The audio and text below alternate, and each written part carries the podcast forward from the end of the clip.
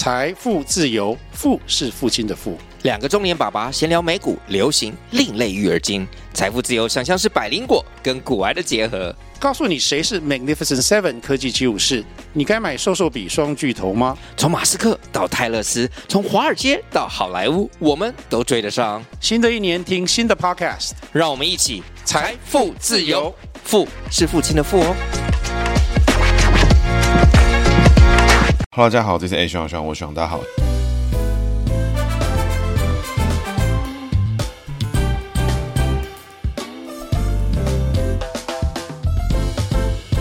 Hello，大家好，这是 A 徐徐，我徐大家好，徐又回来了。那徐今天呢要讲的主角呢是邱毅。那为什么讲到邱毅呢？因为我们上一集呢，蔡正元哈跟邱毅呢两人合组。正义兄弟哈，蔡正元的正，邱毅的义。那正义兄弟呢？这两个人哈，其实坦白说，一直以来我都蛮欣赏他们的。他们就像是一种长得一脸斜咖一样，但是呢，其实论述能力又还不错。当然呢，立场跟我是大相径庭啊，但是我还是蛮欣赏他们这个出来站、出来讨论、出来用事实、用论述沟通的方式。当然，内容正确与否跟精神正确与否，那个我们可以再讨论，因为每个人的出发点都是不一样的。但是正义兄弟呢，一直以来可以说哈，这我是蛮喜欢的啦。那为什么最近呢会忽然讲到正？义兄弟这两个人呢，其实是因为随着这国民党初选结束哈，拿到侯友宜呢成为了国民党正式的总统候选人之后，其实一直以来风波不断哈，那个民调低迷啦，这郭台铭蠢蠢欲动啦，柯文哲见缝插针啦等等的。那正义兄弟这两个人其实一直以来都很为国民党去着想，所以他们一直以来哦都会以国民党为本位，发表很蛮多这种论述啊，去跟别人战啊什么。所以其实我觉得正义兄弟这两个人哦，不管立场你欣赏与否，但我觉得他们态度哈绝对是有的。这个态度全部都出来了，所以我觉得蛮凶的。他们的论述方式啊，最近他们的比战方式啊，更是我觉得国民党现在非常缺少的，就是用文字啊、用论述啊、用故事啊、用历史啊、用内容啊去做讨论。当然，你支持与否是另外一件事情。但现在呢，国民党好像都比较喜欢这种打官腔啦、模棱两可啦、瞎扯淡啦，然后说出一点屁话啊、情绪动员啦、情绪勒索啦这种方式。所以，邱毅、蔡正元呢，正义兄弟呢，请大家没事的话呢，可以多关注他们的脸书哈。我觉得他们最近越写越精彩，我个人呢是蛮欣赏的。那照惯例哈，我们要从他的姓名学做解读哦。邱毅呢，他单名。那邱毅呢，本身是一九五六年出生哦，那是民国四十五年。民国四十五年呢是丙申年呢属猴。邱毅是单名哦，所以他的人际位呢是要用这个义字跟邱字的一部分分别借过来。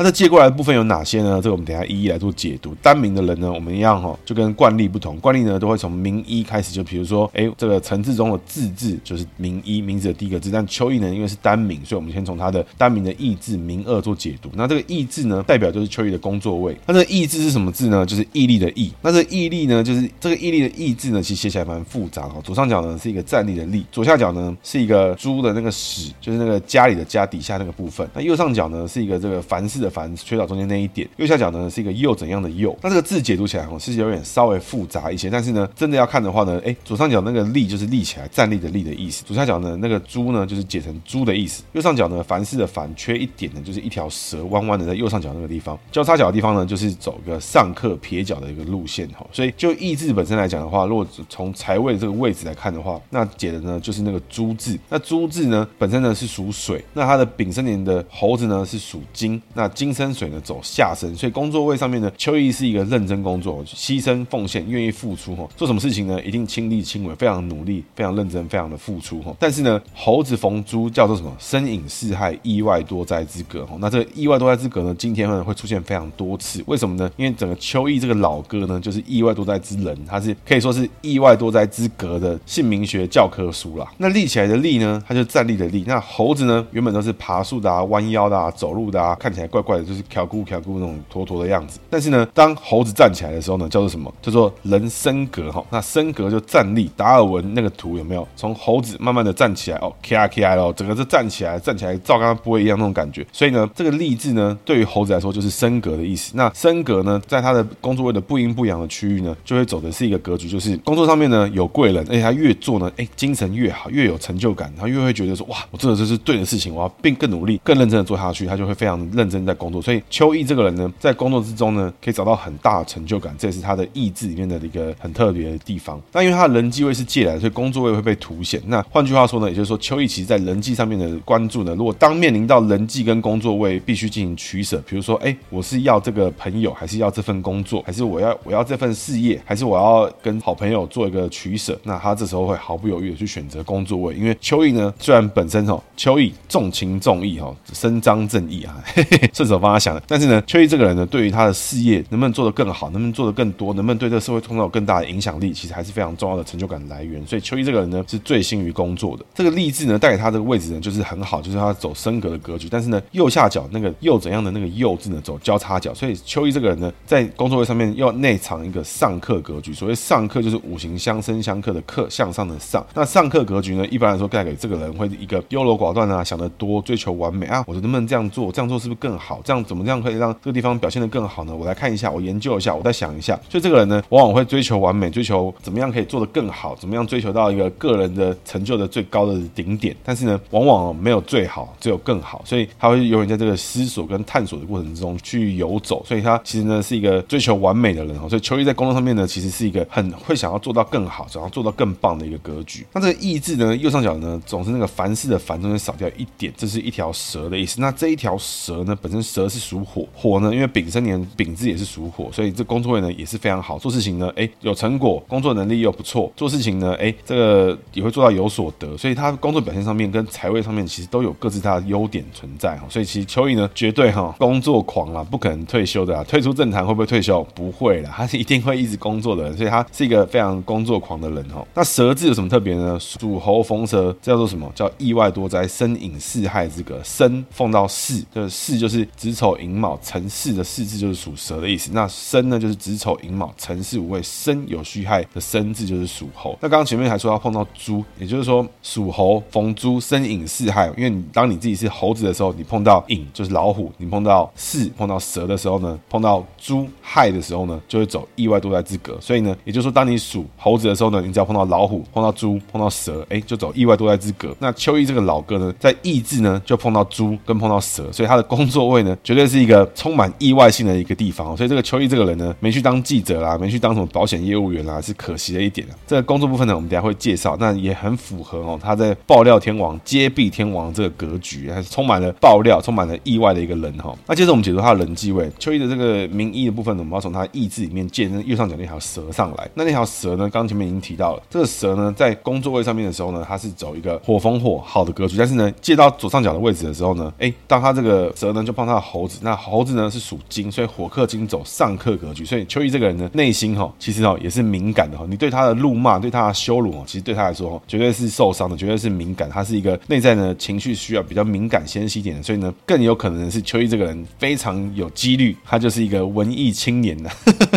那绝对是一个内心纤细敏感的一个那种小文青的格局，只是呢，长相上面呢，就是比较不符合这个设定。但我相信邱毅是有他的特殊的一个地方，所以你真的认识到邱毅这个人的话，哇，他这个性其实是一个，我觉得可能会蛮有意思，可能是一个蛮文艺、蛮具有这种怎么讲忧郁气息的感觉。那同样哈，这个蛇字呢，人机位上面呢，诶，当他的猴子逢巳的时候呢，属猴逢蛇，诶，人机位上一样有意外多灾之格。那在出现在异性位的时候呢，诶，就比较有点问题，有时候会有那种突如其来。桃花啦，是有这种可能性，但是呢，这有点事后诸葛啦，所以他其实秋意的桃色绯闻也不少。那这边呢，我们就不另外多做讨论，因为他个人的事情。那接着呢，他人际位的右半边的阳边呢，我们要从他的秋字借来。像他的秋字呢，左半边呢是一个山丘的丘，所以所谓山丘山丘山丘呢，只要这个丘，它就有可能是一个山，哎、欸，合理嘛，对不对？合理。所以呢，当这个秋字解下来的时候，我们就要解成山的意思。那山中呢有什么？山中藏老虎嘛，武松打虎去哪里？去山上打嘛，对不对？周处除山害打老虎去哪里打？山上打，对不对？对不对周习伟打。老虎去哪里？也一样是山上嘛，对不对？所以自然而然哦，这个秋字就是山的意思。那山中藏老虎，所以我们前面提到了，当你是属猴，身隐四害，逢老虎、逢猪、逢蛇的时候，走意外多灾之格。所以今天呢，秋意这个人为什么是意外多灾姓名学的教科书？因为秋意这个人属什么？属猴子，名字里面藏什么？藏老虎，藏两条蛇，藏一只猪。哇，每个地方所有格局全部通通都有意外多灾之格。所以这个人的意外性强不强？多不多？民进党看到他开记者会就知道，看意外又要来了。选举的时候，邱毅只要发言，哎，意外就来了。所以邱毅这个意外多灾之格哈，我觉得个人是蛮有意思的。那整体来看哈，邱毅这个人，首先意外多灾之隔的人呢，要注意什么？身体健康啦，有没有卡关啊这种事情哦，请邱毅务必记得。因为我虽然不喜欢你，我也不喜欢你的立场，但是呢，出入啊、饮食啊，不要暴饮暴食。然后这个什么乘车啦、交通安全啦，请务必要小心。那有时候难免会出现一些意外出现。那当然，如果你的工作性质，你做的事情就充满了意外，那有可能哎，这种事情就比较少。但但是呢，哎，本着这个大家都是人类，大家都是台湾人的这个心态，还是提醒你哎，稍微注意一下。那记得要给自己足够的这种身体健康上面的预留的扣打，比如说哎，吃东西刚好就好，不要吃到过头。运动上面，如果你常年缺乏运动，哎，不要忽然觉得你就可以去跑短跑，可以去比游泳啊，当然会比较容易出意外。所以尽量呢维持自己身体健康的情况，面对意外你会比较从容一点。那上课跟下身格局哦，在邱毅的名字里面出现蛮多次哦。那当然名字里面工作会暗藏身格，但是呢，邱毅这个人内心呢是先细敏感。如果你好好的善待他，好好的顺着邱毅的毛摸，去了解到他内心里面真实的感受，那我觉得邱毅这个人哦，我觉得会是一个呃，他也会对你掏心掏肺，因为邱毅这个人本身内在个性比较敏纤细敏感，所以他对于能够理解到他的人，他也是非常珍惜这种知己的存在。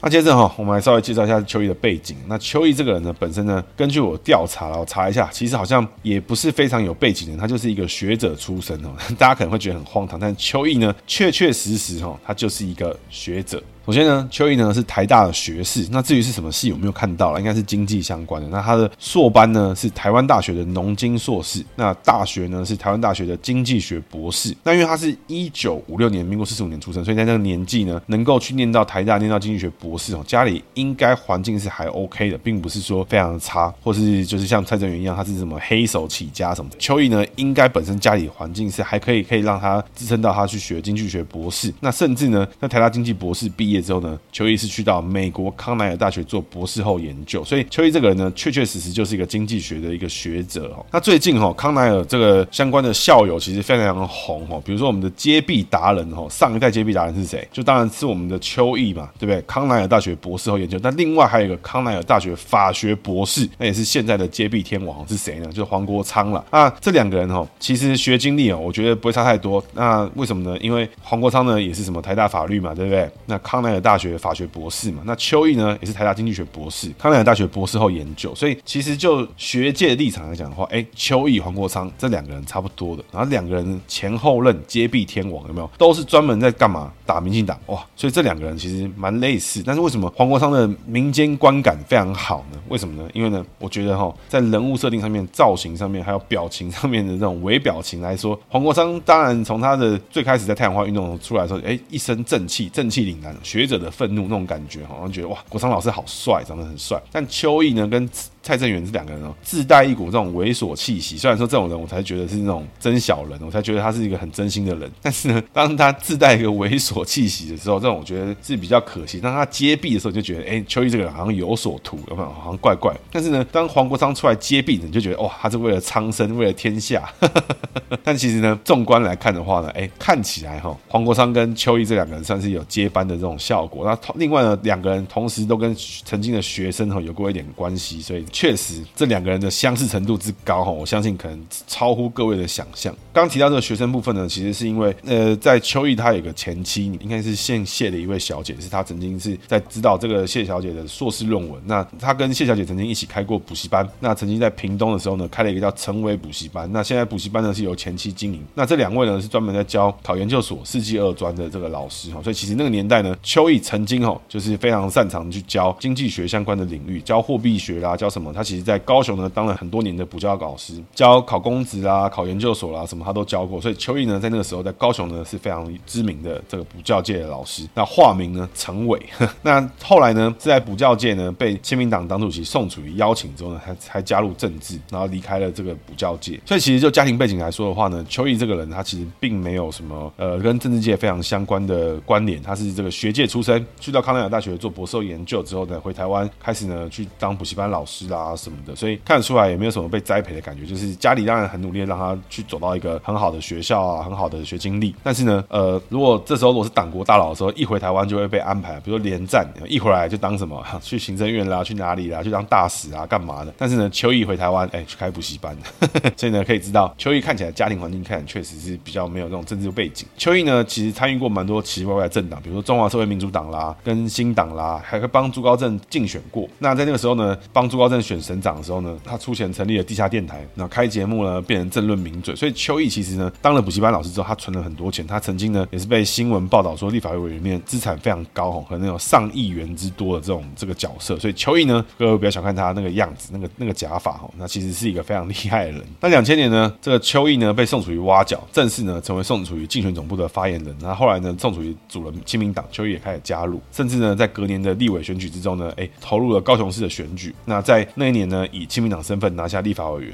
那两千零四年的时候呢，邱毅呢一样的代表亲民党选高雄市立委。所以其实邱毅呢，长期以来他并不是直接就加入国民党，他是先加入了亲民党，是跟着宋楚瑜走天下啊，打了一阵子之后呢，跟这个非国民党势力呢是连接是比较近的。那两千零四年的时候呢，连宋合嘛是国亲合，所以呢那个年代呢发生了三一九枪击案的时候，在选举最后的时候，陈水扁、吕秀莲呢险胜宋楚瑜跟连战，不到三万票的距离的险胜。那那时候呢，整个台湾的氛围就很动荡嘛，因为那时候很多时候泛蓝支持者都觉得说，哎，民进党是不是妈没收选举啦、做票啦、买票啦，然后搞个枪击案，然后催票啦什么，搞一堆有的没的事情。结果呢，大家群情激愤，这时候呢，邱毅干嘛？邱毅上宣传车指挥高雄市的群众冲撞整个高雄地方法院，冲进去，然后开车撞那个门，然后好几个警察被他撞伤。他是真的站在车上面。如果你各位上 YouTube 去看的话，会看到这搜寻邱毅，然后空格冲车大将军，应该就会看到他在宣传车上面拿着大喇叭在那边呐喊：冲啊，啊撞啊！然后还高喊：同志们，革命的时候到啦！然 后就开车撞法院的大门。然后那个时候呢，邱毅呢不久后就被以聚众妨害公务罪，然后而且是首谋，认定有罪，判处十四个月有期徒刑，就被抓去关。那他入狱的时候呢，还是立法委员，然后没有被褫夺公权，所以他一样被关在立法院，诶，关在监狱之中。那后来呢，减刑七个月。他在入狱前呢，跟妻子离婚。那邱毅呢，在坐牢期间哈，还爆出一个很神奇的新闻。那新闻呢，我是完全一听听完是一头雾水，而且我觉得还蛮好笑。所以为什么正义兄弟最近也会出来呢？因为他的老对手赖清德又来了。那很多人会好奇，为什么呢？因为邱毅呢，当年是高雄的立委，赖清德那个年代应该也还是台南市的立委。那为什么他们会有过节呢？哎，事情是这样子的。那邱毅呢，在接受媒体访问的时候呢，指控哦，民进党立委赖清德利用特权在监狱查房，还把邱毅的棉被跟枕头都踹到地上，还踩了很多脚印。邱毅说，赖清德敢做就要敢当啊。那他的牢房是有监视录影，还有很多人看到。请问你现在到底是怎样？然后希望赖清德立刻回复他。所以邱毅的意思是说，坐牢期间的时候呢，哎，因为查房的关系，所以赖清德过进来把他的棉被、枕头都踩一踩，然后踢一踢，然后就高歌离席就走了。他在记者会里面呢，甚至还发了一个布条，上面写“自古英雄常蒙难，却叫奸佞心胆寒。”所以有时候这个为什么国民党需要邱毅这种人哦？因为现在国民党能够想出哦，用一个诗词啊，用一句话，用个对联，能够来当记者会的标题的人已经不多了。这种人才已经国民党就没有了啦，剩邱毅跟蔡正元了。邱毅呢，在坐牢结束之后呢，哎，他出来了，哎，他在两千零八年的时候呢，以国民党的党员身份呢，在不分区排第五位。两千零八年的时候，一样成为了立委。那二零一二年的时候呢，选区选立委的时候，因为当时呢，跟陈志忠有一个侠客与嫖客之战，所以那个时候呢。因为辩论的结果导致这两个人都一起输掉了。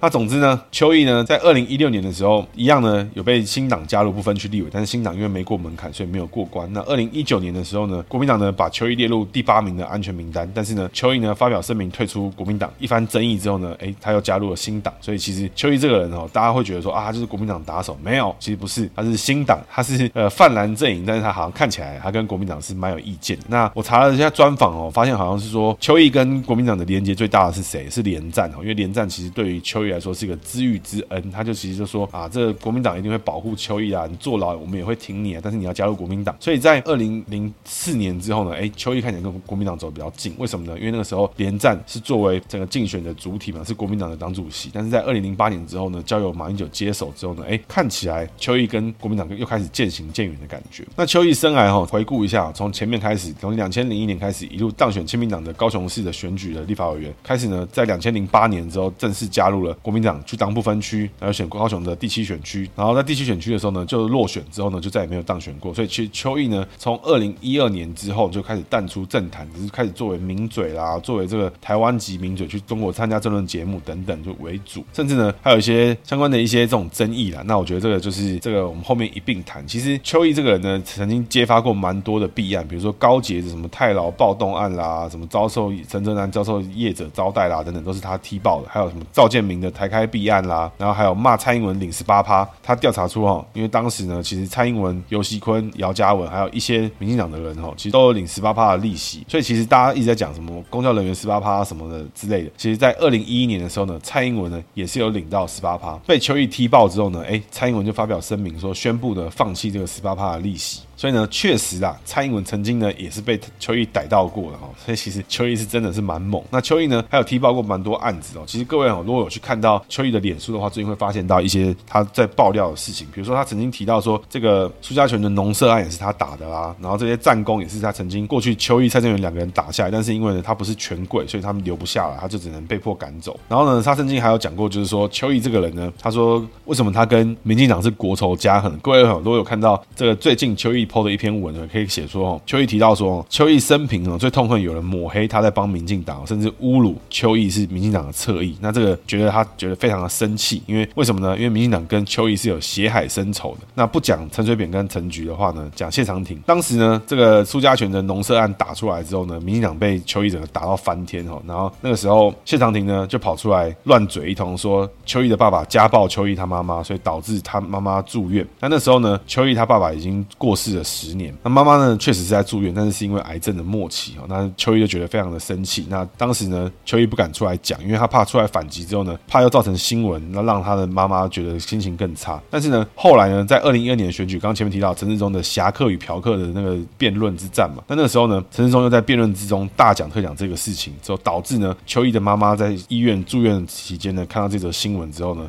哎。十天之后，病情就恶化过世了。所以从这一天开始，邱毅呢跟民进党跟陈志忠呢就是什么，就是血海深仇。最后呢，邱毅说，如今谢长廷去了日本，陈志忠进了监狱，但是我心爱的母亲再也回不来。那我觉得看的是有几分感伤啦。我们这个邱毅哈，这个帮他 QQ。那其实哦，跟各位分享哦，大家很多人哦会发现一件事情，就是今年的选举哦，就不知道冲三小碰到邪教，柯文哲那边是邪教的状态嘛。那国民党不知道在干嘛。其实哦，坦白说，各位欢迎你们去追踪邱毅跟蔡正的脸书哈，尤其他们论述内容啊，第一个产量稳定。我看邱毅哦，自从这个正义兄弟开始回归之后，从四五月、五六月开始哦，几乎每天一篇。然后我觉得论述内容引经据典，然后讲述过去的事情。比如说他前面提到了这个，我们在两千零四年的时候，为什么连宋配所以输给陈水扁？为什么邱毅要去开冲车大将军？因为当年呢，最不讲团结的金溥聪在跟马英九搞废票联盟，但今天金溥聪要跑出来要叫大家团结，请问这是什么意思？两千零四年的时候你不出来团结，你现在现在出来。很团结，那你到底是什么意思？邱毅呢就觉得非常的愤怒，所以我觉得这种引述过去政坛发生的事情，然后把过去的这种故事啊、恩怨情仇拿出来讲哦。最近泛滥哦，第一品牌正义兄弟，请各位哦务必认清哦。我觉得他们的论述能力跟他们的故事讲解能力哦，我觉得都非常的好。那也欢迎大家去追踪他们的脸书哦。这边没有没有收费业配，我是个人的这个小粉丝的感情跟感受啦。那邱毅哈，其实还有非常多的争议啦。我觉得有很多无微博那种事情，我们就不不多谈。因为为什么？因为前代接臂天王的战力哦，远远吊打现在这一代。为什么呢？因为现在这一代黄国昌的接臂天王哦，这效果怎么样？大家有目共睹啊。那我觉得喜欢的很喜欢啊，不喜欢的就等于等于。但是邱毅的战力哈，绝对是一出来哦，就搞得大家晕头转向。这边哦，再跟大家分享一下这邱毅的另外一则贴文，他是在三天前还两天前发了一篇贴文，他说再问金普聪几个问题。曾经有人批评金普聪。只会打顺风球，遇到逆风球哦就不行了。那这句话呢，这个邱毅呢只同意一半，那是哪一半呢？然后邱毅呢是认为说，我认为打顺风球哦，只要一遇上危机哦还是不行。为什么呢？因为在两千零八年的时候，他认为这个大选已经是顺风球之中的顺风球了。那两千零八年是谁呢？是谢长廷、苏贞昌对上马英九跟萧万长。所以那时候其实确实是对于国民党跟泛蓝阵营来说是顺风到一个不行的局面哦。那那个时候，请问当时谢长廷呢操作了马英九的绿卡事件，结果呢绿卡事件被打到引爆个风暴，说哦搞半天原来国民党的马英九总统原来啊好像是有拿绿卡，是美国人身份这种感觉，哇，好恐怖。那当时呢太顺风了，所以整个蓝营的重炮炮手邱毅呢是直接去度假。那他那时候指出哈，邱毅呢那时候是在埃及的尼罗河上面度假，被党主席哦被攻吴伯雄哦紧急召回，回到台湾之后呢，哎，邱毅整顿自己的心情之后，开始狂打几个议题，比如说他打了谢长廷是调查局的廖北亚案，比如说他打了谢长廷曾经有个亲戚在炒股，然后围魏救赵，解决了绿卡风波。所以呢，他认为金普松哦顺风球也打不好，逆风球更不用说了。所以他认为那句话对一半。那邱毅呢，他说我平常不说话，不是我不知道，并非我不关心，偏偏我记忆力又特别好，这些事情呢一辈子没事的。但是呢，今天你惹上我，只好被动迎战。那金普聪放马过来，拎杯弹力。就这种论述哦，这种写文章的方式，这种东西哦，真的现在泛滥唯一品牌正义兄弟，请各位哦听众务必认清。那最后跟大家分享一个就是邱毅的事件呢。那我觉得邱毅事件这边也是带着几分感伤啦，时代过得之快。在两千零八年，其实这个当初的扁案在审判过程中，他有个审判长邱毅认为是对结果不满的，那所以他去监察院呢检举这个审判长。邱毅呢在检举完这审判长之后，走出监察院大门的时候呢，忽然哈冲出一位台南市安南区扁友会会长黄永田冲出来，哇，把邱毅的假发直接一把扯下来。这扯扯扯下来之后呢，就高歌离席，就就走了这样。然后他就被这个人后来就被警察抓走。那邱毅呢，当时就说觉得自己好像被脱光衣服，自尊呢严重受损，坚持呢一定要提告。所以各位哈，前面的姓名学里面有没有提到邱毅这个人？虽然说看起来是稍微猥琐猥琐，然后看起来是那种怪怪的这种人哈，但是呢，其实他本身哦是一个文艺青年，这相信绝对是内心呢是纤细敏感。所以这种注重自己外在形象的人，注重自己这种纤细敏感的感受的人哈，忽然间假发被扯下来，哇靠，那他妈翻脸了，对不对？所以其实邱毅呢，他内心呢其实是对这些酸民的酸言酸语呢，其实都是会看，都是会受伤的哦。这个老哥呢，黄永田撕下他的假发之后呢，他还说邱毅出卖台湾，台湾人要站出来，陈水扁已经倒了，我不能倒。那但是呢，后来这个黄永田接受警方侦讯的时候说啊，我当时不是故意的。那他老婆甚至还出来说没有啦，没有啦，邱毅是我们的偶像啦，所以当时想要和他讲话，冲上去，没想到被警察围住之后呢，不小心把他的假发拉下来，这也太不小心了吧？那为什么提到这边感伤呢？是因为这个扁友会的这个黄会长哦，在不久前哦，也因为这个癌症这个过世。那这边就不多提了。那我觉得这也是时代的眼泪。其实当年呢，像什么邱毅的假发啦、北联中湖啊这种，这个好几年、好几十年前的梗哦，我觉得真的是觉得非常的快乐。那那个时候的政坛跟现在的风气不一样。那个年代还会站来站去，还会互相爆料，还会挖出一些东西，哎，是有打点，是有一些论述的。现在呢，哎，不用哦，就直接乱喊的哦，直接造神的。那我觉得，哎，看来真的是觉得蛮辛苦的。结论是什么？结论就是正义兄弟呢，就是现在国民党最需要的这种战力啊！我必须说哦，他们讲的就是猥琐一点。如果今天呢，大家说好都是笔战，说好都是写文章，说好都是纯论述，不是要他们出来讲哦，正义兄弟的战力哦，绝对是海放。现在整个国民党加民众党绝对没有问题。那最后哈，引述一下这个《黑暗骑士》里面讲过的一句话哦，这个城市需要更高明的罪犯哦。我必须说哦，这个政坛哦需要更高明的反派啦。那我觉得是统派没有问题啦，但是呢，请你们高明一点。邱毅、蔡正元这种论述拿出来，议题拿出来，甚至蔡正元还有能力去写台湾史。那我觉得其他人不要只是在那边搞搞造神、搞行销、搞这种洗脸、洗记忆这种瞎掰的事情哦。个人看了十分感伤。那也希望大家有空追踪一下正义兄弟，看看他们怎么操作的哈。接着是今天姓名学小技巧，今天要讲的是属猴逢立。那立呢，就是秋意的左上意字的左上角那个立起来的立。那这个立起来的意思是什么呢？就是说，当这个立呢，一般来说我们就是把它站立立起来的意思。那并不是每个身上都可以使用这个字，因为比如说像属蛇的时候呢，哎，属蛇逢立，眼镜蛇立起来了，有没有？嘶嘶嘶，看起来是什么警戒的状态。兔子呢，哎，看到前面有危机，立起来，哎，前面有这个警戒的状态，不安全感存在。那猴子呢，立起来是什么？走升格之格哦。那所谓升格呢，就是它在这个位置呢，会做的比平常还要好，更有成就感。那表现的情况也会跟他平常的样子不一样。就像各位去想，邱毅被撕假发的时候，那个纤细敏感、那个受伤的文艺青年的感觉，跟他爆料揭弊打民进党的时候，那个感觉是不一样的。所以升格之格在发挥的时候是什么？就是揭弊天王邱毅来了。这个纤细敏感的上课格局发生的时候是什么？就是文艺青年假发被撕那种感觉。所以心情呢是会很受影响的。那但是呢，升格之格就不一样。所以如果你是属猴朋友，名字里面有立的时候呢，请务必好好使用这个立字。那当当这个立字呢，在你的名义的时候呢，呢，哎，代表你在人际位呢是处于一个很好的格局，你很清楚什么朋友是值得交往，什么朋友是不值，什么朋友是不值得你花太多心思在上面的。那好好的呢，善用你的人际，好好善用你的人脉的存折啊，去开发出属于你自己的路线。那如果这励志呢出现在你的工作位的时候呢，一样，你的工作位是很好的，很强，跟秋意一样哦，接臂天王上身，跟鬼一样，哎，文艺青年上身，假发贝斯啊，不一样。所以我觉得这个励志呢，在名二出现的时候，哎，工作位好好利用，就跟秋意一样哦，哎，看起来哎是个被施假发的人，其实不是哈，其实他是什么？康乃尔大学博士后研究，台大经济博士，经济学家，哎，还在什么教在高雄补习班，甚至呢，他现在都还在文化大学教书。他现在在文化大学呢做国际企业管理学系的研究所，国际企业管理学系都在教书。那他这个人呢，现在一直以来都还持续的工作中，偶尔呢发表一点政治论述，大概是这样。所以当你的朋友呢名字里面有励志，他的励志出现在名义的时候呢，哎，你又是他非常亲密的朋友，那你就知道一件事情，他非常认可你的存在，他他认为你是一个非常重要的朋友，而且对他非常有帮助。如如果你想接近的人名字名一里面是利，但是呢，哎，刚刚好，他又不想跟你接触，那代表什么意思？代表你可能价值还不够高，请你好好充实自我，把自己活出更光彩的的人生。那这个人朋友他很快就会出现的，相信我。那如果你的好朋友、你的好同事名二工作位的地方出现励志的时候呢，哎，请好好跟上他，在工作上面，甚至呢，在工作上面，请好好跟上他的节奏。甚至呢，有些工作上面的问题，你可以请教他，看看了解一下这个工作位升格的人他是怎么思考工作上面的事情，请他给你点意见。那我觉得这对你来说都会是一个很大帮助。那如果哈不确定自己是属于什么状态哦？欢迎立刻私讯 IGFB 跟我预约付费咨询。很多听众来问，问完之后呢，对于自己的人生、对于自己的姓名、对于自己的考题，也有更多不一样的想法跟看法。欢迎立刻私讯我做付费咨询。以上是今天节目，谢谢大家，大家拜拜。